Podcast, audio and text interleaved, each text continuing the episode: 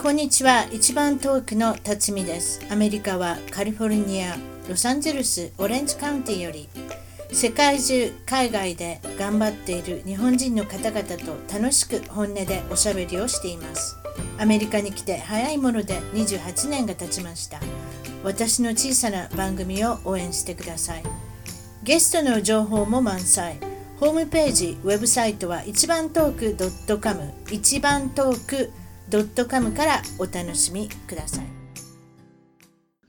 それでは今回のポッドキャスト一番遠く海外で頑張る日本人は、えーロサンゼルスよりアメリカには26年になる淳平さん、レギュラーの淳平さんに来ていただきました。こんにちは。こんにちは。あ、こんにちは。26年にもなるんですよ。どの都市に行ってたんでしたっけ一応ロサンゼルスに来る前は。ロサンゼルスに来る前は、うんフロリダに十何年いましたね。オ最ーラ初ン、ドの辺にね。ええ、オーランドの辺に十何大年いました学院に行かれて、それからえ市役所の方にそうです就こそうでしょ市役所の方に就職されえ、て。そうです、就職。ええ、そうで、で。ますた市役所に今度はヒューストンに行かれるんですかあ、そうです、はい、ヒューストンに。テキサスのヒューストンに行かれて。そして、またし、また市役所攻め。市役所に今度はフィラデルフフィラデルィフィア、えア。え、ペンシルバニア州のフィラデルフィアに行かれて。はい。それで何年前にロサンゼルスの市役所に来たんでしたっけもう三年以上前ですね。あら、ええもうそんななるんですね。そうはい、もうなでりすまかす。ね。それで結構、なえりっますと、いておられるかっていうのは何ですか建築なんとかなんとかか何でしたっけ都市計画ですね、シビ都ルプ市ランニ計ング画です。。えあえ、そうですね。あの、メジャー、はいあの、大学院のメジャーの方はそっちの方でしたよね。そうです、は確い、かそうです、はい。建築の方。なるほど。はい。えっと、日本に行かれて、いつ行かれたんですかえーっと、5月のうん。第3週から6月のに入るまで、6月1日に入ってきました。うーん。ええそう、2だから週ろ間ぐらい5。月18日、ええそうです。18日から、5月の18日から6月1日まで。うん。うん。それで話によると、ツイッターとかやろうと思ったらい、いつもツイッターやってはるんですよね。確か。もちええろんいそつもの、やってますね。ええゲスト情報にももちろんツイッターの方を、あの、掲載させていただきますけれども、ツイッターがやるには Wi-Fi がなくちゃいけないとか、ネットワークがなくちゃいけないっていうのが、なかなかできなかったとおっしゃいました。そうですね。常時ナイトで、あれ、やる気になった時にナイト、あ、もういいやと思って、また、日にち経っちゃったりして。スタバに行くくらいしかないですもんね、多分ね。そうですね。カフェに行くか、ホテルかですね。ホテルか。ですよね。うん。で、今度私のおすすめなんですけれども、私が前回、えっと、日本に行った時に思ったのは、おあ、これも友達に言われたんですけれども、なんとツイッターのフレンドの、 ツイッターフレンドの人に言われたんですけれども、ええ Wi-Fi をレンタルしなさいって言われたんですよ。何 Wi-Fi Wi-Fi のレンタル、ちっちゃいラウタえーえルーターっていうのかなラウター、ルーター。そうです何でもね。いいんで日すけど本語だとルーターですね。ね。そのお財布サイズぐらいのルーターがあるんですよ。それで、ええ。月ぎ、月で払ったりとか、あの、日にちで払ったりとか、2週間とか、な、そんなん、まあ、長くかえ、あえっ、と、借りれば借りるほど安くなるんですけど、だいたいええ、安いとこで今調べたら1日450円とかあそういうあ、のをそうなんだ。チャージして使う。チャージして使うって感じで、もう本当にいわゆる使い放題で、どこからでもオンラインが、と繋がると。ああ、なるほど。それはいい。今度やってみてください。っていうのがあれなんですけれども、皆さんにも、あの、言っておきます。Wi-Fi レンタルってググったら、えーっと、すごいですよ。ホテルにまで持ってきましたからね。ホテルにも届けてくれるし、あとは、えーっと、空港でもピックアップができたりとか。ああ。そうすると、いわゆる、もちろん LINE だとか、日本の方がよく利用する LINE で、で、あの、電話ができ、電話っていうんですか通話ができたり、スカイプで通話ができたり。あと、iPhone 持ってる方だったら、アメリカと日本間、海外間は、テキストはタダです。iPhone は。ええ。うん。私、それ知らなかったけど、そうですね。あ、じゃあ僕も知らなかったですね、テキスト。うん。日本でテキ使わなかったでスすねト、もうだからテキスト淳平さんが私にテキストできるんです。実は iPhone だったら。それでどちらもあなるほロどーミングフィーとか取られないんです。怖いでしあそれはょいい国際間で取られたら怖いですよ。値段が怖い高でくすて。ね。ええ。だからビビってる方いらっしゃると思いますけれども、あの、わ iPhone 同士のテキスト、いわゆるその電話番号を使った、いわゆるチャットっていうんですかそれはタダだということですね。うん。それは便利です、ね。あ、じゃあ、あの、あれ、あの、間違えてあの、あれ画像とか送っちゃったら結構かかっちゃうんだ。それは良くないんじゃないですかあ、やっぱり良くない。ややっっぱぱり、そうだよねちょっとわからないですけど、それ良くなさそうじゃないですえ、なんかね、かかりそうですよね。どうだろうそれまでメガバイトでねわからないですけど、一応会話は大丈夫だっていうふうに聞いたんですよ。ひょっとそれ、ひょあっそうとなんすでるすとかどうなんだろう。でもそれは画像も画像、いや、わかりません。私はあんまりややこしくて言わないでおきます。でもまあ、はいそれがやりたかったら Wi-Fi のレンタルを借りればいいってことです。そういう画像とかビデオとか送りたかったら。あ、なるほどね。あそうだよね。うん。えですよね。うん。え。え、に750円は安いわ。うん、まあ、それが一番、えさっさとさっき見たらね、私、えど、えどの会社、会社って言われたらわかりませんよ。450円からっていう、あの、あれを見たので、お思ってるだけなんですけれども、ええも。ちろん、あの、比較表みたいなあサイトもありましたね。どこが安いかとか、いろいろあるんじゃないですか。あと、あの、えまあ、なあの、シッピング料シッピングっていうのは送料とかもあるし、例えば、空港でピックアップするんだったらいらないですけど、ホテルまで持ってきてくださいとかっていうんだったら送料がいるとか、なんかあるんじゃないですかね。うん、あ、なるほど。うんまあ私はホテルに持ってきてもらいましたけれども、本当にちゃんと怖かったですよ。本当に来てるかなって思ったらちゃんと来てたんですよ。フロンあ、トで聞本い当た。よからったよかった。うん。だからそういうのもすごい便利ですね。返すのうんは、確かドロップオフしたのは空港だったと思います。あ、なるほど。なんかそういうふうにうまくできてるんです。あ、違った。空港じゃなかった。うん。郵便局に行ってとかね。あと、あ、違う違う違う。郵便局じゃない。あの、普通のあれですよ。コンビニに行けばいいんですよ。で、ちゃんと送ってくれたんですよ。封筒も。あ、そうなんだう。んだからどこのコンビニからでも返せるようになってるっていうね。あうん、いいですよ。うん。 私そこの、あの、回しもんじゃないですけど。で、日本で何が良かったですか今回。何に感動した何が良かったツイッターやってはるでしょうけど、何でしたえー、チームラボのデジタルアートミュージアムで、これべ、あの、実はあの、あの、アメリカ人の同僚二人がすでに行ってて、すごく良かったって言って、うん。それで、あい、い行こうかなと思って。日本ブームで、うちの職場、あの、あの、二人行ってるんですよ。アメリカ人二人。すごいですね。うん淳平さんが、え東京行っててあれじゃないですか。淳平さんの人気でそうなってきたんじゃないですかそうなのかなそれであと、あの、もう一人が、うんあれ、12月に今度、日本に、あれ、旅行行くって言って、すだから、ごいじゃないですか。三人、ええ、三人目ですね。だから、えそれでえ。淳結平局さんあのの、そ影の響ですよ、多分多分。だったら嬉しいですけどね。で、ティームラボは何なんですかこれは。あの、デジタルアートミュージアムって言って、もともとあの、あの、小さなあの、あれ、LDE とか、あの、あれ、投影とか使って、あの、あの、いろいろ、あ、アートを作るんですけど、その、うんあの、あれ、美術館がうん。 1万平方メートル、あの、かなり広いんですけど、そこで、あの、60の作品が展示されてるんですけど、それが、あれ、あの、あれ、くるくる変わるんですよ贅沢いろいろですね。土地の高い東京で。ええ、お台場なんですが。大きな声お台場だからちょっと安めあ、かもおしれ台場なだっいですたらけど。ちょっとあれです。えはい。ええええ。で、全部あの、あれ、あの、あれ、LD とか、あとあのう、んスクリーンの投影とか、え。うん。そういうので、あれ、見せてくんですけど、うん。それがあの、あれ、アメリカ人もすごくあれ、感動して、これは絶対行った方がいいって言って行ってきたんですよ。お、すごいですね。それいわゆる最先端の美術、あの、美術館ですね。ミュージアム。そうですね。うんええ。うーん。何が一番良かったですかその中で見たもんで。中で良かったのはね、あの、アプリとあの LD があ連動して、あの向こうであのアプリダウンロードするんですよ。それで、あれ、おーテーマがいすろごいいろあっ最先端でて、すね。えうん、火とか水とかいろいろあの、あれ、テーマがあって、それを押すと、うんそのあれ、テーマによって、あの、その、あれ、展示物が変わるんですよ。うんうんあれうん色が変わったり、音がしたりとか、だから、あの、なん、なんていうんですか、作品に参加できるみたいな。あ、なるほど。参加型の、まあ、美術館っていうか。そそううそうええですか。それで今回行かれて、流行ったもの、流行ってるものが、アメリカの西海岸でもこれ流行ってるんですけど、タピオカ入りのドリンク、いわゆるこちらでいうボバティー。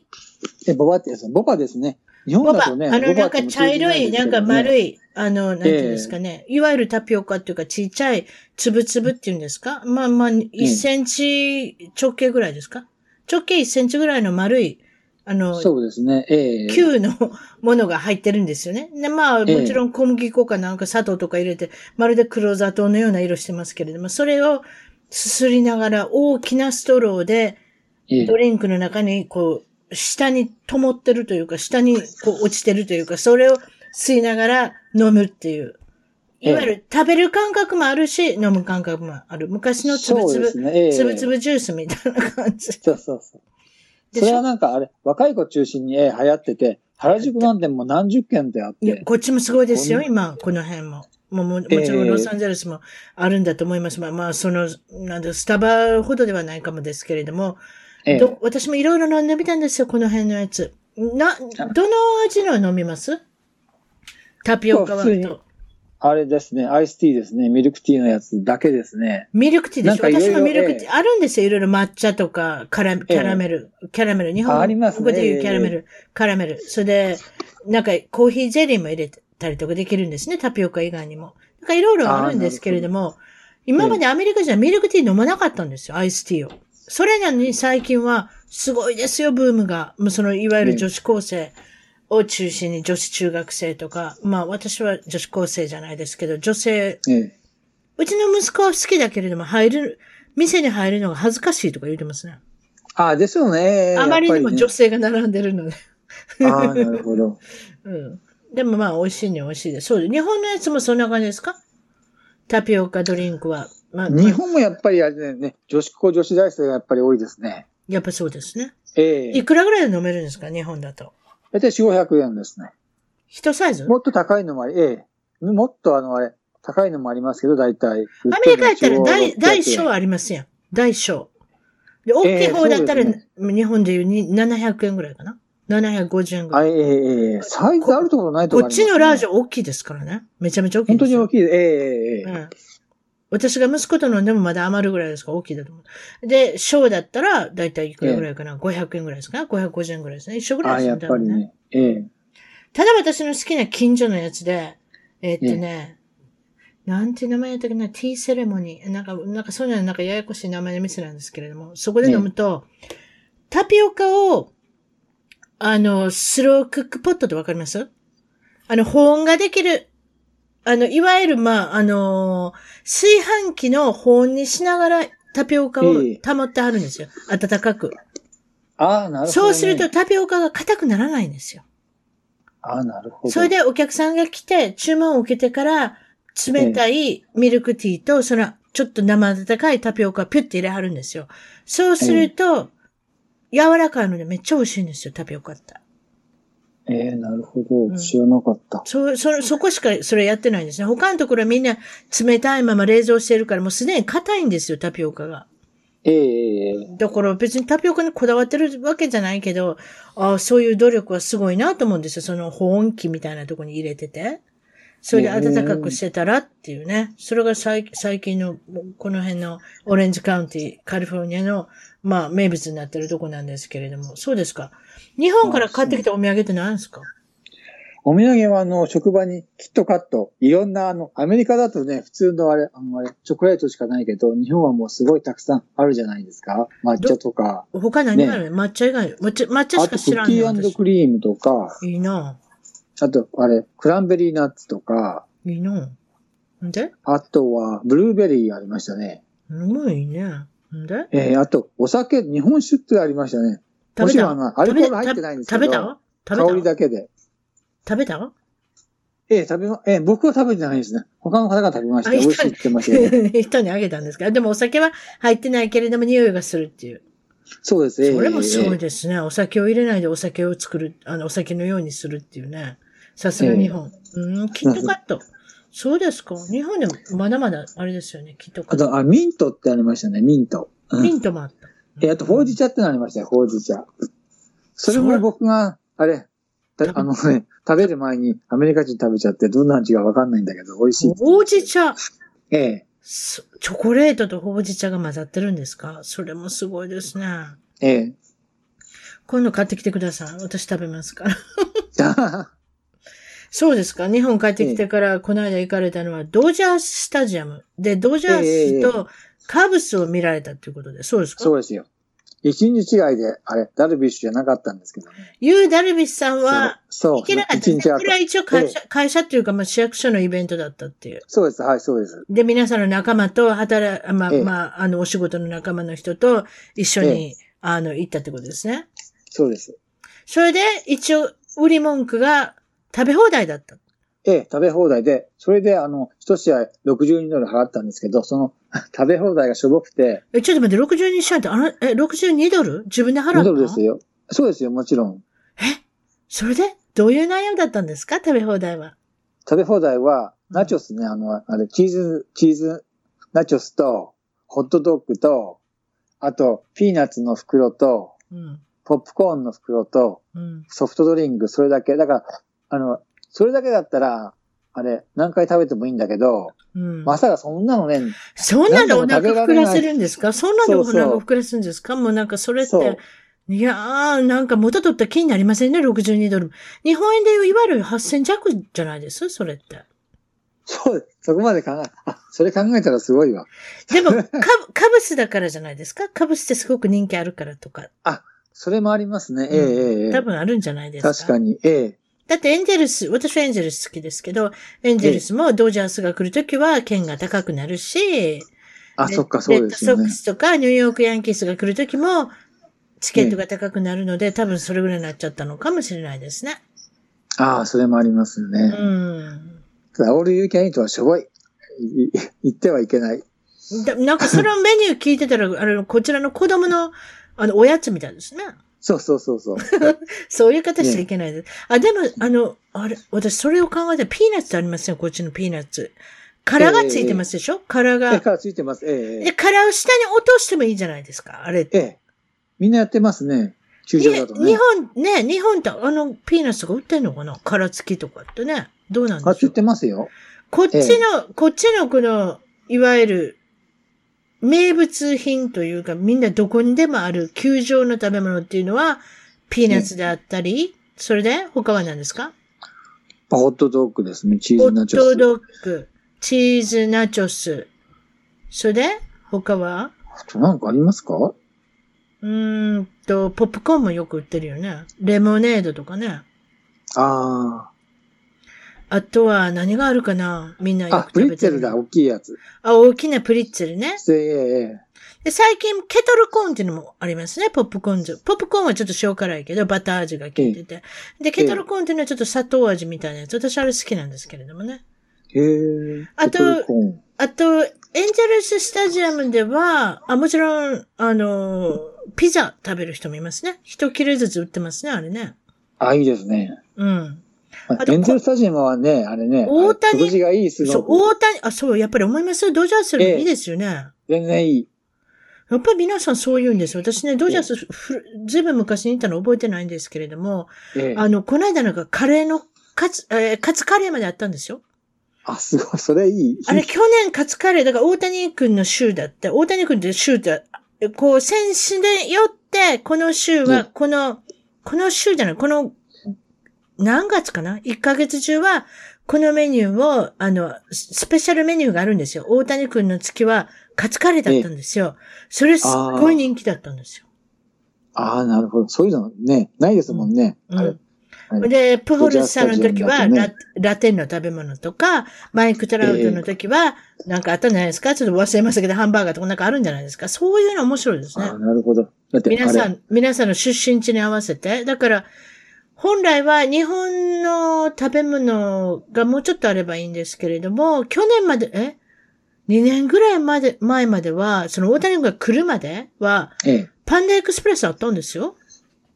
えパンダエクスプレスって知ってますええええええええあの中華料理の中華のファーストフードファスト料理。ええうん、あれあったんですよ、エンゼルススタジアムに。あらあら。あれすごい良かったんですけど、また帰ってきてほしいわ。そうすると日本の人あもなんか人ね気出るでしょうね。日本にもね、進出するか、ね、したか言ってますけどねした。したんじゃないですか確か。したんでうすね、確かね。してますよね。ん成功してるかどうか知りませんよ。でも知らないけ確どかに、ええええあの、ポシャで帰ってくるのいっぱいありますから、ポヨロコとか。ああ。ポヨロコもう一回行ったのかな私昔々にポヨロコが来たの覚えてるぞ。美味しいのにね、ぷよろこね。私、ポヨロコすごい、あの、美味しいと思うし、アジア人の人に人気あると思うんですよ。ヘルシーだから。であも、日本人の人で選ぶのが難しいんじゃないですか。どっちかっていうと、セットもんで来る方がいいっていうか。ポヨロあコあ、っそてれ、あるかもしポれヨない。ロコっていっぱい選ばなきゃいけないじゃないですか。ええトルチアをを選ぶにも、コーンにしますか、フラワーにしますとか、なんかいろいろ選ぶのがあるから、鬱陶しくなるんじゃないですかね。あー私、なるほどね私はそう思ったんですけどね。まあ、いい考えだと思ったんですけど、ポシャありましたね。うんあ。食べ物、そうですか。いろいろありますね。それで、えーっと、あと、食べ放題でも、もしもドジャースとかエンゼルススタジアムに、会社ぐるみとか、なんかグループで行くので、スイートってあるじゃないですか。それこええそ、ええええ30人、40人ぐらい入れる大きな場所で、特別の部屋みたいなやつ。ええあの、私、あの、有名人見たんですよね、そこで。私は借り、借りてませんよ。そこから出てきた人、有名な人で、チャー、チャーリーなんとかさん。えー、何でしたっけチシーンじゃないですね。ャーリーシン、そう、チャーリーシン見たんです。あら、チャーリーシンを見てましたね。あの、エンゼルスのスイートで。出てきたとずいこです、ね。ぶん前ですね。最近も3年も4年も前のことですねやばい。あでやっも、ぱりでもええみんなバーって、キャーって言ってたからすぐ分かったけど。う、ああ、なるほど。あか顔色悪かったんですよ、実は。それだけ覚えてるんですよ。あ、ああ、またなんか悪いことしてんのかなと思っちゃいましたけどね。ああ、してたんですね。うーん、お酒の飲みすぎか。いや、もっと悪いことです多よ、分ね。いや、もっと悪い、もっと薬だと思います。多分。ええなんかすんごい、もう、いわゆる土色みたいにしてなってたんですよ。もう顔がもう本当に、ああの、ら血色が悪かったんですよ。だでもまあ、皆さんに手振ってありましたね。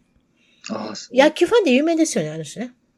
ああ、それあの、エンゼルスタジアムみたいなのあれ。うんドジャースじゃなくてエンジェルススタジアム。エンジェルススああ、タジアム。本当に。あら、来るんだ、わざわざね。ねえ。でもスイートから出てきたから誰かに呼ばれたのかもしれないしね。ああ、そうでも、ね。た例えば、だからスイええートって、だからその30人、40人ぐらいのガバーって入れる素晴らしい、なんかあの、球場の真ん真ん中に、あの、いいるやつは、あそこの食べ放題はすごいですよ。お予算さえ許せば、すごいいいものが出てくるみたいですよ。そう聞いてますけど。ああ、やっぱりね。すべて予算です。 縁がないですけどね。ねえ、縁があればいいのに。なんかそういう縁探しておきますわ。うん、食べ放題であって。別に食べ放題じゃなくてもいいんだけど、そこから見るっていうのがいいですよね。ええそうですね。うん。なんかソファーに座りながら野球が見れたらいいですね。ああ、それいいですね。それでですね、その時ユー・ダルビッシュが投げなかった。一日なれな違かっう。たんですよ。その、あと1日後だったらちょっと残念でしたけどね。ユー・ダルビッシュさんは、調子が良かったり悪かったりしますけど、あの、良かったり悪かったり。でも今年は本当に悪かったりが多かったんですが、確かドジャースのスタジアムでは、あの、成績が良かったですね。あやっぱりあの、す何でしたっけワールドシリーズありましたでしょえ ?2 年前え、に、負ね。けましたね、ええ。その時に、あの、ユーダルビッシュのあの、投げる球が分かったんですよね、あれね、確か。なんかね、スヒパュイしてました、ね。ヒューストンのアストロズの方がスパイしたんですよね。えでえ、あの人がなんか手の中に、グローブの中に手に入れるその動きで分かったとかなんとかって言った。ああ、そうねか。なんかそんなんですよ。それバレで、だからバレレてストレートが行くとか、何でしたっけ変化球が行くとか、あの、ブレイキンボールが行く、何でもいいですけれども、ちょカーブが行く、ななんか全部バレたみたいですよ。えで、えそれの何かちょっと悔しさがあるのか知らないけれども、今年は非常に不調だったんですよ、アンダルビスさんっていうのは。なんで私が知ってるかって言ったら、ファンタジーベースボールっていう、またわわけのわからん遊びをしてました、私。10, 人、えー、12人の友達と、一人、私が女性一人なんですけれども、あと11人の男性とリーグを組んで、それで自分の好きな、あの選手をドラフトして、予算内でドラフトして自分のチームを作って、どんどん勝ち負けを決めていくってリーグの中で。で、その中で私はエンゼルスのことしかわからなかったので、あの、でもエンゼルスばっかり取ったらいけないじゃないですか、選手を。だって固めちゃうと、あの、なんていうんですかね、良くない、まあそういうある人もいますけれど、私は良くないと思ったらバラバラで取ろうと思ったら何も分からなくなったんで、ユー・ダルビッシュさんとか、あとは誰とって、前田健健太前田さん。あ、前田健太さんとか取ったんですけれども、前田健太さんはすごく上手ですね。今年は素晴らしいですね、前健さんは。でも、ユウさんはこけまして、ダルビッシュさんは非常に人を歩かしてしまう。支給っていうんですかいわゆる。えああ、、敬遠。敬遠って言うんですかね。で、それで、どんどんとと点数をと取られてしまうんですが、今回のドジャースの、えーっと、先発で投げた時はうまくいきましたね。なんでかっていうのはやっぱワールドシリーズで悔しかったんでしょうね。この球場では勝てなかった。今度は勝ってやるぞ、みたいな。なんかああ、そうなるほど。そういうふうな精神的な強いものがあったのかなって。で、その次のまた先発に投げたとき、やっぱり相変わらずこけてますね、ちょっと あー。うまくいかないですね、あの人は。うん。いかがですか、ユーダルビッシュさんは。ファンですか昔ね、来るって言ってファンになって、あ、行っちゃったってファンやめたんですけどね。 あのう人、わ頭が小さい人ですね、やっぱり。ちえええ日え本人らしくないというか、外人っぽいというかね。いや、外人、え外人半分入ってるのか。イイラン人が入ってるんですえね。そうですね。そうね。だからか、頭が小さい。頭が小さいといえば、本来は大谷君。大谷翔平君はあー頭が小さくて背が高いですね。ええでしょあ、そうだ。ちょえっえと言うの忘れましたが、ドジャースは何人ぐらい人が入るのかっていうのを覚えてますか何人ぐらいでしたええ5万4千ですね。キャパがね。5万万6千でしたっけ ?6 5万千、そう5万6千え人えそれぐら入るんいでですすね。ね。そうですね。ええ。それであそこは、ドジャースはフル、3番目にフルんじゃないですかね。えーエンジェルスと、えードジャースは同じぐらいの時に立ってますね。あ、そうなんだ。一番古いのはフでもェエンンフェンウェイっていう、あの、ボストンにある、えーっと、マサチューセッツ州ボストンにあるフェンウェイっていうええレレッドソックスの球場は、小さい小さいってどれぐらい小さいのかと思ったら3万7千人しか入らない。ねいつも券売れるんでしょうね。完売でしょうね。もっと入れ、もっと入れたらもっと人が行くんじゃないかなっていうね。え。そうですね。ええ。で、ユーダルビッシュ君の今いるカブス球場は4万1000人と、これをウィークリーフィールドって言うんですけれども、フェンウェイの次に古い、ああ、なるほど。あの、ツタがいっぱい生えてるとこですね。ああ、甲子園みたいですね。甲子園が真似したんでしょうかどっ ちが真似したのかわからないですけれどえもえ、あの、ツタだらけのとこですね。うんええ私、あそこからネズミが出てくるんじゃないかっていつも思ってるんですけど、そうじゃないんです かね。ツタといえばネズミが住むっていうなんかイメージがあるんですけれども、まあそんな感じで、ちなみに大谷君のいるエンジェルスタジアムは4万4千人入りますね。はい。ああ、なるほど。そんは。ない感じですかね。それで、フットボールの球場はもっと大きい。球場って言わないのかなスタジアム。一番大きなところは、さて、何万人入るでしょうっていうのが今日の問題です。いかがですかはい。あ、野球ですかいいえ、NFL、フットボール、アメフト。ああ、フットボールはナ。ショナルフットボールリーグ。さあ、どこの球場がたくさん入るんでしょうどれだけ入るんでしょうっていうのが、アメリカのあるあるクイズです。うーん南の方ですかねやっぱり違いますか違いますね。いきそれでもう正あら解言いましょう。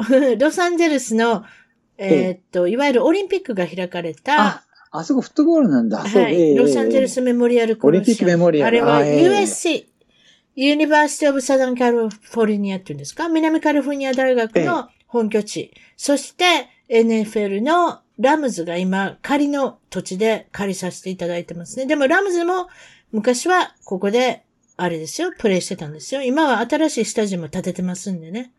だからそれができるまでは一応ここでしてくださいってことですが、昔懐かしのラムズの、えっとスタジアムであったっていうことで、全部合わせて、えー観客は、えー観客動員は93,607人入るってことです。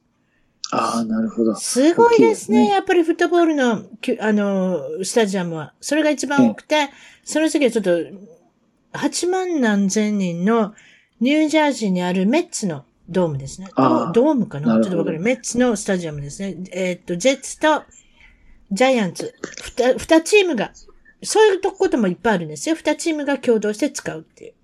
ああ、なるほど。はい、。そういうとこですね。うんあと、えー、大谷翔平さんは背が高い。ええ。日本人離れ、日本人離れしていて、さて何センチあるでしょっていう。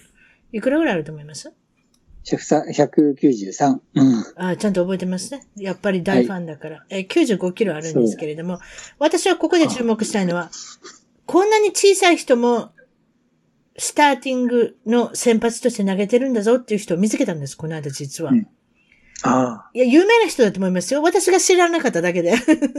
あの、カナダのチームの、えートロントブルージェイズっていうのがあるんですけれども、この間エンゼルスと対戦した時に、何や、ちいちゃい人が投げてるなと思って調べたら、すぐググるんです、私そういう時。なんと、170センチしかないんです。あら。それで同じ先ぐ発。らいですね。それで先発ですよ。先発の人って皆さんやっぱり180ぐらいはあるんですよ、どうやっても。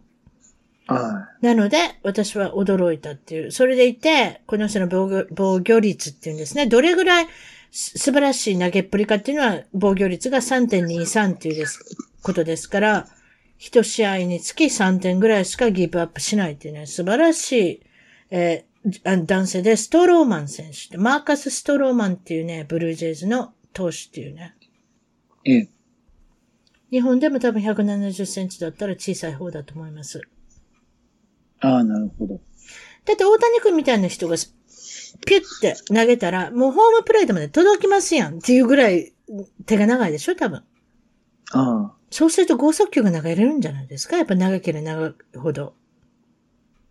でしあょあ。だからやっぱり、ええ。これ物理の世界でし背ょ多分。物理の世界ですね。手、手が長くて手背が高かったら、そういうことですよね。だからもうホームプレートに近くなるっていう。うん。ああ、なるほど。そういうことですね。今年は投げれませんけどね、大谷君は。あ、みたいですね。来年平気なんですかね。来年は大丈夫だと思いますよ。今、だから今トレーニングしてますよね。ぼちぼちと投げてるって。まあ、打つのは打ってますけどね。いかがですかええ見に行きました、エンゼルス。僕は、来週末できれば行きたいですね。いいですね。いろんえなえおまけがつく日に行ってください。ぜひ。そうですね。もう、もう、来週末は僕、3連休なんで、うんどれかでね、出れば行きたいですね。いろいろありますよ。もう、あの、バブルヘッドだとかね。人形、大谷、え大谷人形とか、大谷、えー翔平のブランケットとか、毛布とか、あとは翔平の、何がありましたっけなんか、シャツもありますよ。T シャツとか、スウェットシャツとシャツが買いたか。いでなんかそういうのいいですよね。でも、うん、あれですよ。あの、め M くださいとか L くださいとか言えないんですよ、あれ多分。ええあと皆さん覚えておいてください。日本から行く方。おまけの日は、例えばバブルヘッドでも何でもいいですおまけの人、え日は、数に限りがあります。4万4千人売り切れの日は、3万人。まあ、先着3万人しか、ものはありませんので、皆さん、早めに行くことをお勧めします。ということで。あ、なるほどね。そうだだって、よね。わ私の、だって7時のか、え7時の試合に、8時に来たら、もらえなかった人知ってますよ。あらあら、かわいそうに。まあ、1時間、あの、遅く来たものが悪いといえばそれで終わりなんですけれども、で それ言もっち、ゃおしまい。あの、売り切れというか、その、まあ、もらえない人もいるっていうこと、結構知らない人が多いのでね、そういうふうに思っててください。なるべく早く入ってくださいってことですね。私の週、あえっと週末の、あの、先週末行ってきたことは、えーゲイパレード。あらあらあら。えっとね、オレンジカウンティ、まあ、いわゆるディズニーランドの近所の、あの、こう、郡っていうんですか、ロサンゼルス郡っていうのがあって、オレンジカウンティ郡っていうのも、あオレンジ郡かっていうのがあるんですけれども、いわゆるそのロサンゼルスの中心地から1時間、まあ、1時間半ぐらい離れたとこなんですけれども、ええそこの中にもちゃんと LGBT というんですかいわゆるレズ、レズビアン、ゲイ、バイセクシャル、トランスっていうんですかこれは。それの略ですね。違いますそうですね。え違え。ってますレズビアン、そうでですね。LGBT、そうですそうねで。すね。そうですね。ええ。私のバイ説セ明ク合っシてャルますトラねン。スですね。ええそうそういうことですね。そのゲイパレードに、えっ、と、行ってきたんですけれども、やっぱり会社ぐるみで皆さんがサポートしてる最近は。ああ、もなうるどほんどんどんどんパレードも派手になってきて、でも、オレンジカウンティですから少し、まあ、数も、どれぐらいの人がいたんだっけど、一応予想してたのに2万5千人って言われてたんですよ。ええ。ウエストハリウッドほどではないですよ。あれはでかいですね。あれはでかいですよ。でえも、かなりの、あの人が来て、え。ええ。それで、写真送りましょうかどんなのがあったかって。あそうですね。見たいですね。興味あります、興味ありますそれじゃあ送ってみましょう。えっ、とね、スカイプで送ろうかな。ちょっと待っいや、てくだツさイッターでやってくると、僕が見れたりします。じゃあツイッターで送りますよ。そうですね。ちょっと待ってください。えっ、とね、えーっと、そのゲイパレードのこともおしゃべりしながら私はできるかな。えっ、とね、ゲイパレードね、ワンちゃんがいっぱいいたんですよ。あら。そういうもんなんですかね。皆さんね、そうだ、この、一番ね、私がね、あの、衣装としてね、すごかったのはこの方。じゃあ行ってみましょう。見てください。これはすごいですよ。アジアの男性。右の見えますこれ裸なんですよ、上。バレリーナの格好されてるの。見えあますら見えたいや、あのですね、さすが奇抜だわ。で、上に、 ID 上忘れてしに。まいました。上一番遠くですよね。うん、そうですよ。ちょっとやめてください、そういうの。あの、見えましたあー今、ロールインしてます。はい。えっと、まだ上真にっ白ねで、す。上にね、あの、まあ、いわゆる、あの、なんていうんですかね、女王様の、みたいな、お姫様のティアラをつけて、そしてサングラスをつけて、大きなお腹を出して、あの、なんていうか、チューチュードレスっていうんですか、バレリーナの。虹の色の着てるんですよ。それで、あの、大きなネックレスしてるんですよ、この方。これはすごかったです。インパクト強かったわ。それにハイヒール履いてるし。見えましたあー見えないですかそっかそっか、ここからだと今喋ってるから、見えないんで、後で見ますね。それじゃそうしてください。まあ、はいそういうことなので、まあ、ちょっと送ろうとしたのは、私、スカイプに送れば私、見れると思うんですけれども、パコンって開くから、ちょっとやってみましょう、それじゃあ。後でいいですかねじゃあ、後で送りましょう。まあ、でもね、とにそかうでく、すね。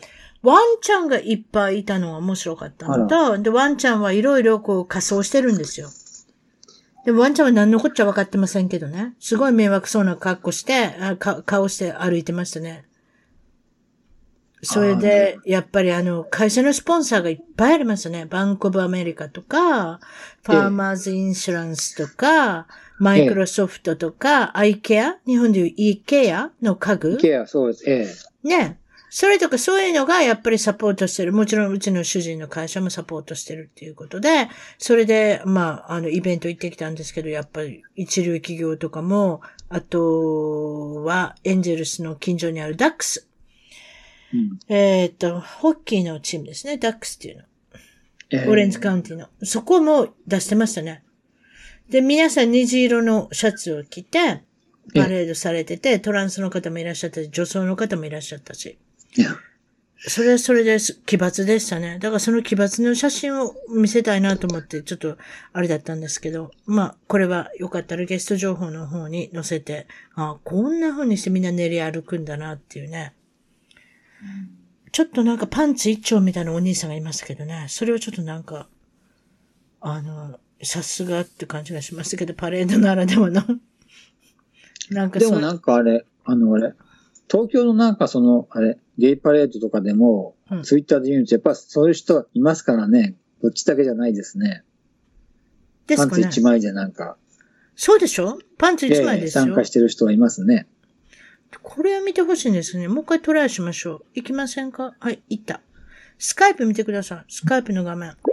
ほら、出てきたでしょうーん。今出てきませんでしあた。あ、出てきて、ええええええこの格好すごいでしょ男性がワンちゃんになってて、で、首輪をつけてて、首輪のとこから、あの、紐紐っていうのかななんていうんですか犬の紐ですよね。それがチェーンになってるんですよ。チェーンってわかります鎖に。それで女性が持ってるっていうね、すごいでしょちょ見えっとまね、した。見えました。ちょっとなん趣味か、悪い、ええちょっとなんか SM の世 SM 界っでぽすすよね。でね。子供がみんな見てるんですよ。だからちょっとなんか皆さんなんか親は見てほしくなかったみたいな感じですけどね。みんな子供とか。ああ、やっぱり、そうだよね。で、もう一つね、そうじゃ、ちゃんと見れましたでしょじゃあ、えーっとね、これはどうでしょうっていうね。えーっと、これどうでしょう見ましたかまだ来ないですね。これはいわゆる、ちょっと見てください。すいません。はい、行きました。えっと、来ない。ああ、ええええこれってユニコーンじゃないです馬になんかつけてますけどね。白い馬につけて、ユニコーンの格好させてるんですかね。でしょええ。やっぱユニコーンといえばなんかそういったゲイのコミュニティの感じなんですかね、多分ね。いや聞いたことないですけどね。そうなんですか。知らない。次の見てください。大変でしょこの方。これは迷惑ですね。なんか、あそうでしょパンの、ツよ一丁く、でうろうろしてるでしょええ。いけこなれいもでもなんでもない、なんかだかおらじさこんれがも、ね。そう、だからこれもええ。子供の目を隠してましたね。おばさんたちは。お母さんたちは。同じ格好して、まあもうちょっとあの、見た目のいい方だったらいいかもしれないけど、 これは迷惑ですね。次の方は目に優しいタイプですよ。さっきのは迷惑ですけど、いかがですかこれは。目に優しくないですかああ、少しはマシかもしれないけど、やっぱりやめた方がいいですね。 やっぱりやめた方がいいですかやめた方がいいですね。で先ほど言った、えっと、ダックスのホッケーのチームもやってるっていうね。今これ、あーありますけど。あ、出てきますか。ダックスの。まあ、だから一流企業もこうやって LGBT をサポートしてるっていうのが言いたかったですね。やっぱりあー。そうでなきゃ最近はもう会社としてやっていけないっていうかね。ああいろんな人そっをかそっか雇って、いろんな人と仲良く職場を楽しみましょうっていうのが皆さんの目的ですね。うんあそれでその近所でご飯食べたら、あの、ええサンタアナって小さなゲイの街なんですね。知らなかったんですけど。そしたら、やっぱりあの、ご飯食べるところも、ちゃんと意識して、いわゆるええ LGBT のテーマになってるような歌手の人 のあ。音楽がちゃんと流れるんですよ。で、初めはトレーシー・チャップマンが流れて、おあー、ートレーシー・チャップマン、うん、未だに女性か男性か分からないような人でしょええええ。あれの方はフ多ァース分ト、カーしか知らないですね。あれし他かに曲あるんですかねないんです。あれしかないんです。ファーストカースあれしかない。あれですかあれは多分女性だと思いますけどね。それで次は流れたのはイレーシアとかね。ああ、懐かしいですね。あとヤズとかね。ええ。あと流れたのはね、えーっと、なんだったっけな。えーっと、あ、忘れてた。ケイティ・ラングっていう人ね。ええこの方も一発屋さ男んかね女性かなんかわからない。多分あ、でも女性だと思います。ケイティという限りだから。えねえそういうことなんですけれども。うん。それで私はそのゲイの方で面白いカップルがいたっていうのを、ちょっと昔の話で悪いんですけど、言っていいですええ。ルー・ダイヤモンド・フィリピスっていうね、あの、ちょっとメキシカンの入った、フィリピンの入った、なんかぐちゃぐちゃ入ったそのラバンバをやったお兄さんがいるんですよ。ええ。その人、それしかあんまり有名じゃないので、でもまあ、かろうじて生きてるみたいな感じの俳優さんなんですけど、その奥さんが、なんと、レズビアンで有名な歌手のメリッサ・アースリッチさんっていう人に捉えてしまうんですよ。浮気相手がレズビアンだった。で、それで別れてしまうんですね。もうその、えっ、と、ルー・ダイヤモンド・フィリップスさんと。でも、彼はその当時、非常にルーザー扱いされたんですよ。レズにあ奥さん持ってかれて、お前は何してたんやっていう。あ。ええ。それで、ちゃんと結婚するんですよ。レ、レズビアン同士が。その奥さんとメリッサ・アースリンチさんが。で、子供まで作る。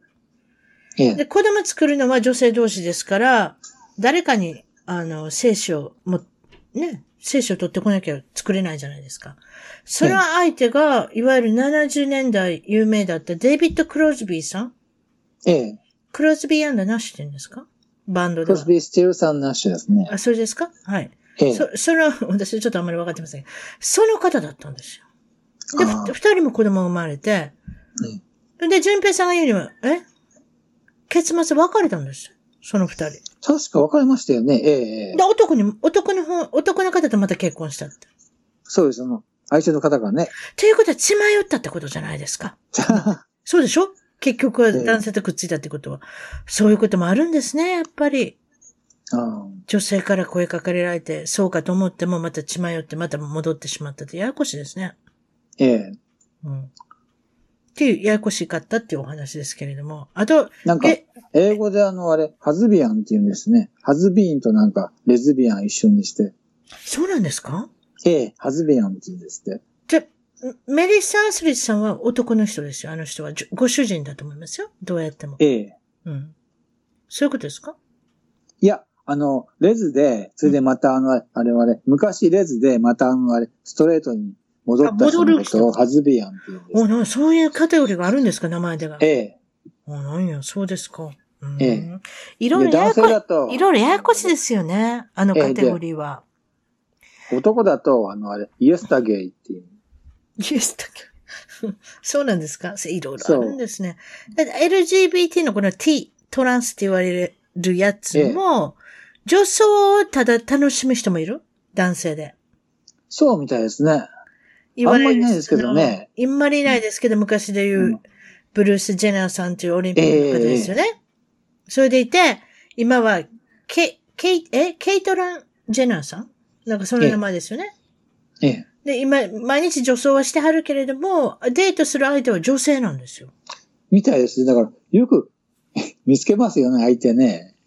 うん、なんかまあ、ややこしいですけど、でもその方も、トランスってカテゴリーになるし、あともう一つ、トランスでも、本当に、あ、ゲイの生活をされてるけれども、女装するのもたまに好きうん。それもトランスでしょそうですね、ええ。で、日本でいうニューハーフいや、手術しちゃってる人。手術も、もう男のそういう機能がない人ええ。もトランス。ですね。 ややこしいですね。ややこしいですね。もうちょっと細かく分けてほしいかもしれませんね、私としては。うん。まあ別にいいですけど、でも最近そういう方がいろいろこうね、あのメディアなんかでも取り沙汰されてますから、先ほどのオリンピックで走ってた人がですよ。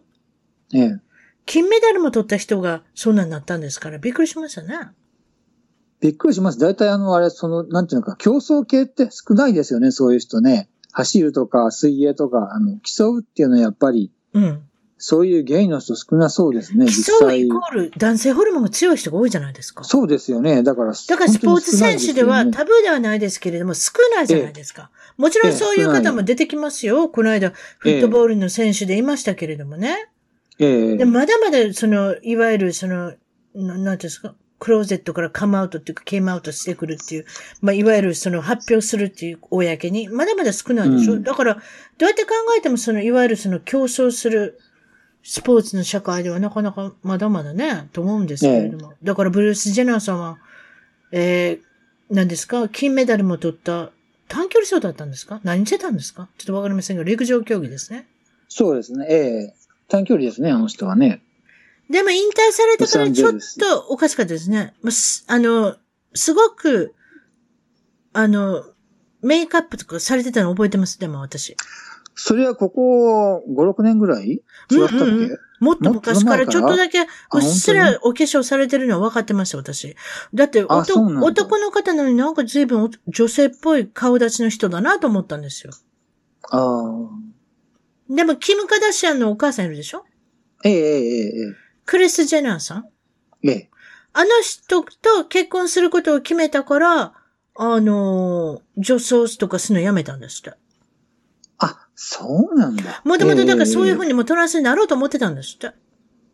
ああでもあの女性とそっかそっかあの、巡り合って、結婚もしえて、え子供さんもいるから、そういうことをやめたか、やめたんですって。それで、結局離婚かなんかすることになったんですかねなんか、まああえの、そうですね、ええねそれで、また、あの、そういうことをもともとやりたかったことやりますってことになったみたいですよ。ああ、なんだからう。もう90年代、80年代後半ぐらいから、もうぼちぼちと、そういうことをしたいっていうことを思ってたみたいです。ああ、なるほど。でも、いわゆるちょっと変わった例の、女装はするけど、女性が好きなので、え、そうですよね、あの人は ねそうそうそう。だか、ええら、結婚相手と見つかったので、はい、やめますってことになったんですよ。あらあら。子供のためにやめはったんですよ。確かそういう夢は。でも、ずーっと昔からやりたかったって言ってはりますよ。うーん。芸能ネタ。最近、あれですか、ジョナス・ブラザーズ。また、ね、いきなりね、再結成してものすすごい、ね。ごい再結成してめちゃめちゃ人気ありますよ。まあええ人気の映画はサッカーっていうやつなんですけど、いい歌ですよ、あれ。あれだって、車乗ってたらもう2、3回かかりますもんね。1日人気。かかります。ええうんえ えええうん、どこでも。でも、一人一人が成功してたわけでもない。ジョナス・ブラザーズは一人ニックさん、ジョーさん、うんケビンさん。ええケビンさんは主婦やってますでしょあの方。キャミさんね、まだいたのっていう感解じですよ散、ね。解散してからどうしようって思ったら、奥さんいたし、奥さんもいるから、そしたらもう子供でも見てようか、みたいな人ですよね、あの人ね、確か。ええお家に行ってた人。それで、ジョー・ジョナスさんは、えーっと、シングルは一つ出されましたけれども、それ以降別に何にもないっていう。そうですね。ええでしょ確か DNC として、ケーク・バイ・ザ・オーシャンでしたっけええええなんえかえそんな、そんなやつですね。 DNC、ええ DNC。ケークバダオシでいい歌だったんですけどね。別にそれだけだし、それも一発屋になっちゃったし。でもニック・ジョナスさんだけ一人出せば売れる、出せば売れるっていう状態だったんですね。女性のファンもまだまだいたし。それなのに、どうして再、再結成したのかなっていう感じはせんでもないですけどね。うん。でもね、ね、あれ、いきなりね、あれ、1位でね、すごいですよ、ね。え、でもやるんだって今で。ですよ、結局。10年以内にやると、前ねのフファンがまだ若いでしょまだ独あ、身そでっしょかそっか。ええなので、、お母さんになったらやっぱり予算がまずくなってしまうので、 多分コンサート行けなくなるんじゃないですか、一部。ああ、そう、それあるよね。それでみんなわかねり、ましたティーンアイドルね。そうそうそうそう、だからこっち側14になっ歳、ちゃうんそだうもんねそう、だから14歳の時にうん好きだった女の子がまだ大学生かもしれないでしょ、あ、そっかそっか、そうだよね。ええそうするとお金羽振りがいいですよ。大学生とか、あと、まあ、独身独身とされる女性は。なので、ひょっとしたら結成を考えたのかもしれませんね、今っていうふうに。ああ、なるほどね。うん。あまり待ちすぎちゃいけないっていう、こういうものはね。ねうん。と思いますけれども、なかなか、あの、頭のいい商法だなと私は思いましたけどね。これからやっぱりもうあれかね、第2弾、第3弾いくんですかね、アルバム。だと思いますけど、わかりません。その、そこまでわからない。でも、世界ツアーが待ってますね、あの方たちはもう、すでに。ああ、それはすごい。世界ツアーって言いますけど、私、ニック・ジョナスさんなんか、エレンゼルスに行った時に、タダで見ましたからね。それいいな。すっごい良かったですラよ。ッキーですね。めっちゃラッキーですよ。ジョー・ジョナスさんも来はりましたし。ね一曲だけ歌うはったのかな一緒に。うん。なんか誕生日だったんですよ、ニック・ジョナスさんの。でもすごいサービスも良かったし、野球のこと大好きだって言うてはりましたけどね。だから、うん、でもまたもう二度と帰ってこないんだなと思ったらちょっとあれですけど。うん。ああ、いいですね。野球を見ながらただコンサートっていうね。いいですね、本当に。ええめちゃめちゃいいです。ま、毎年一回ぐらいありますね。今度はまた見ておきます。どういう人が来るのか。うん。今度は行きたいですね。休み取って。ちゃんとした人が来ればね。でもカントリーの歌手だったんですよ、先日は。あ、それはいらない。ちょっと、だからそれはちょっと困るんで、私もわからそなういし。そうそうう。ん。あの、そう。あと、カントリーファンって多いですからね。白人だけですね、もうカントリーファンでね。うーん。でも、オレンジカウンティーぐらいになったら白人が多いから、あれじゃないですか。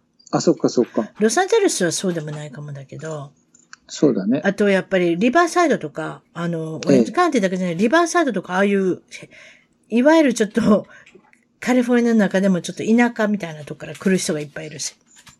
ああ、そうだね。なので、カントリーが受けるんじゃないですか。ええ。だと思いますけど、ちょっとわかりませんけど。あとは最近のネタとしては、レディー・ガガさんとブラドリー・あ、ブラジル・クーパーね。ブラドリー・クーパーん。さんが実はまだ、あの映画以来、あのーいわゆる恋愛中って噂ですけど、ね。隠れて隠れてどうなんですかね。で、彼としてはまず、別に彼はモデルさんとふ、あのーお付き合いしてて、子供さんもいらっしゃるみたいですけれども、別れた。ええ。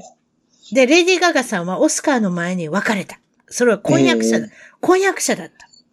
ええ。それでオスカーでのステージ、二人のデュエットが、もうほんまにこの二人は恋愛してるんだなっていう感じがしませんでした見たとき。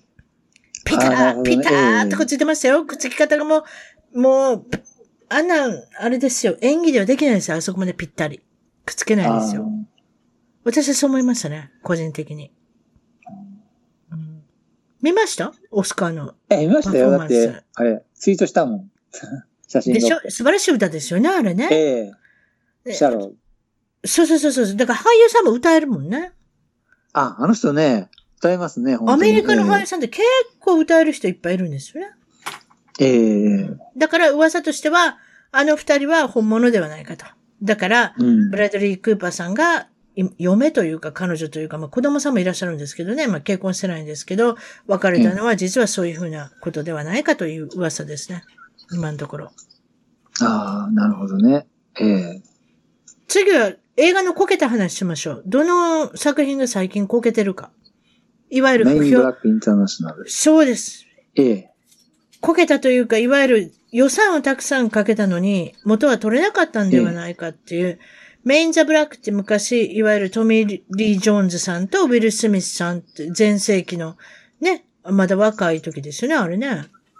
まあ、70前のおじさん、おじさんとかおじいさんとかおじさんと、ウィル・スミスさんはまだ若かった頃に、え、2本ぐらい、2本ぐらいですか ?2、3本撮ってますね、多分映画。三問ですね。ええ。ね、最近まであったし。で、今度はまあ、ちょっと、こう、まあ、俳優さん変えてやってみような、やないかってやったら、大こけ。おこげですね。ダメでしたね、全然。これは何ですかソアーズって、ソアーズって言うんですかあの、ソーズ。何でもいいですけど、いわゆるマーベルええ、ものの、ええクリス・ハインズ・ワースさんええ主演やっオーストラリアの。ヘムス、ええ。あの、背の高くて、ブロンドのかっこいい大きな体格のお兄さんですよね。ええ。それはいいんですよ。相手の人が、まあ今売れてますけど、テレビでよく活躍してる女性ですね。私名前も知りませんけど。黒人の女性じゃないですか、あの方。あ、そうでしたっけ僕、か見てないんですかよなん。か可愛らしい、綺麗な人なんですけど、そのええ二人っていうのが私は良くなかったんじゃないかと。やっぱりやるんだっ確かにえて、え私がプロデューサーだったら、まあ、ヘンズワースさんは使っても、やっぱり、こう、トミーリー・ジョーンズさんみたいな、おじいさん的なおじさんみたいな、ちょっと初老のおじさんを持ってきますね、私だったら。ああその、コメディぶりがいいんですよ。うん。あるいは女性に変えちゃったら全く違う映画になるじゃないですか。そしたらもう、メインのブラックっていう、もうダメやめたらいいんですよ。うん。その方が入るんじゃないですかね。うん。私はそう思いましたけどね。み、見てないでし例えょばあれ、サミュエル・ジャクソンとかその辺の系の人いいですね。それ年い多分ああ年寄りいいかのもし、れない年寄り、サミュエル・ジャク、あと、ジええョッシュ・ブローズなんとかっていう人。ああ。ジョッシュ・ブローリリンかごめんなさい。あの方いいですよ。何やっても役、ハマりますよ。面白い役やっても。ね。確かメインのブラックの3に出てたんじゃないですかあの方。あ、そうですよ。僕ワン、ツーは見てるんですよ。うんスリー危ないな。もっと面白いの、結構面白いのは、あの、おじいさん、モーガン・フリーマン。ああ。あと、あの人にでもあアのクショなンんがかね、スキャンダルありまして、まあいいけど。あの人はアクションできるかどうか。ああと私だったらリアム・ニールセンを使うかもしれない。ああ、へえ、へえ、へほんえ。でちょっとボケた人なんかちょっとボケた、あの、若い人を持ってくればいいんですよ。リアム・ニールセンってアクションできるじゃないですか。ええ、ねえうん。相手役は例えばス、ター・ウォーズもね、うん。なんかちょっとあの、出て面ました白よいねおかしの、おかしい感じの男の子持ってくればいいんです。そうすると楽しいと思いますけどね。ええ。うん。ちょっと私に聞いてくればうまくいったね。あと、こけた映画、ロケットマン。ああ、ロケットマンね。生きてるからね、あーまだまだね。生きてますね、エリいろいろエリトン・ジョンさん。そんな、は許可取るのがね。なんて言うんですかね大あ変の、ですよボヘミアン・ラブソディは売れましたよ。確かに。ええそれはなんでかって言ったら、フレディ・マーキュリーさんがもう亡くなられてるからね。そう、ええ、ええ。そうでしょそれに若くして亡くなられてるので、やっぱりその昔のね、どういうふうなとこからバンドは始まったのかっていうこと、いっぱい分かってないことがあるので、知りたいじゃないですか。ええ。ロケットマンはなんかね、エルトン・ジョンさんがいろんなことダメダメダメって言ったような気がするんですよ。これを見せちゃ私のイメージに悪くなるとか。ええどう思います、どう思いますエルトン・ジョンさん。ブレーキか、ブレーキかけてません変わっちゃいましたよね、結局ね。でしょ今、そうだって今、まさに別にまだミュージシャンなんですし、アーティストなんでね。そうじ、ええそういうことでしょ、そしたらミュージシャンだったらね、やっぱイメージありますやん。だって。えやっぱりね、自分がね、あれ、気に入らないのはね、許可下ろさないからしょうがないんですよね。もちろんそのフレディ・マーキュレスさんは、まあ、バイセクシャルとして有名だし、ええ。まあ、そのエルトン・ジョンさんももちろん奥さんもいたみたいです。それはわかりませんよ。ひょっとしたらビジネス的に奥さんをい、いを持っとかなきゃ、その当時は流行らなかったっていうのがあるから、一応ごまかすためにやっておられたも、それは知りませんけど、でもそういうところも描いてんのかなちょっとわかりませんけど、でも、対抗馬にしてはちょっとしょぼりましたね。もうちょっと待てばよかったですね、多分。そう、ロケットマンだって公開したの、あれ、気がつかなかったぐらい、ね、すぐに終わっちゃいましたからそね、うでしょそうでしょ一応だってええ主演の男の人は、タロン・えエガトン、エガートンえええええあの、キングスマンえ、えキングスマンかなんかに出た、結構有名な男の人じゃないですか。えそうですね、はい。イギリスの俳優さんの中ではね。それなのにもったいないですよね。そうですね。だって、あの、その、何、タロン・エガートさんと、もう一人なんていう名前の人でしたっけボヘミアン・ラブソディやった人。あ、名前忘れちゃいま忘した。れましたちょっと、ええエジプシャンですよエジプト系のね。エジプトの人、エジプトの人ね。あの人、ええ変わった顔の人ですけど、でも、ど、どっちが有名って言ったらタロンさんの方が有名でし ょあ、確かにね。ね。だから、そういうふうなことを考えると、すごいお金かかった映画ですよね。エルトン・ジョンの電気っていうのも。うん う。ん。だから、もうちょっと待てばよかったのに。ちょっと待ってって何亡くなるまでうーん、っていうか、ボヘミアン・ラブソディ去年だったでしょええええだからもう2、3年待てばもっといいものが、あの、いいものっていうか、その、皆さんが見たいと思ったんじゃないですかね。ああ、なるほどいや、もちろんその、そう、亡くなるまで待つのが一番良かったのかもしれませんけ どね。失礼ですけど。そでもやっぱり高校的に考えると、工業的に考えると、やっぱそうなるんじゃないですかうん。どう思いますそうだって、あのあれ、あれ、前期じゃないけどね、音楽映画は結局あのあれ、スターイズボーンとね、ボヘミアンと来ちゃったからね、まあもういいあやあ、ってなっちゃうそのうですね。。あ、そう、確かにそう。そうそう。音楽の映画で日本も対策が出た、あの、年って珍しいですよね。そうそう。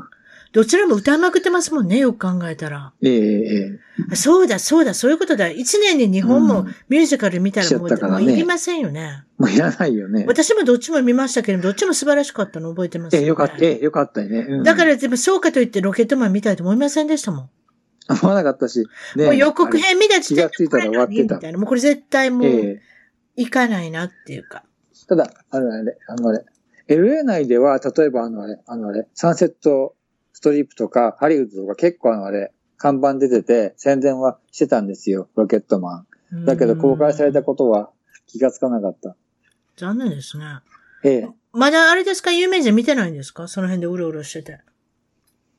有名人見たことないですね、僕。全然あの、行動時間帯が合わないんじゃないですか。多分平日の昼間とかでしょ、彼ら。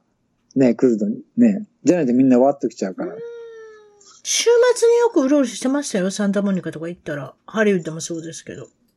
あ、そうですかあとプレミアとかあります気やがん。つだかかないだけからな。プレミアとかありますやん。だからそういうのでうろうろしてたりとか、あと、クラブとか、ダンスクラブとか、ダンスクラブって言うんですかクラブええああいうところの前にうろうろしてたらたまにたまいたとか、あとサンタモニカとかのバーとか、あ、そうですか。あとサンタモニカだったらプロムナードがあるじゃないですか。プロムナーええド、あありのますね辺をうろうろしてたら、よーく見てたらいますよ。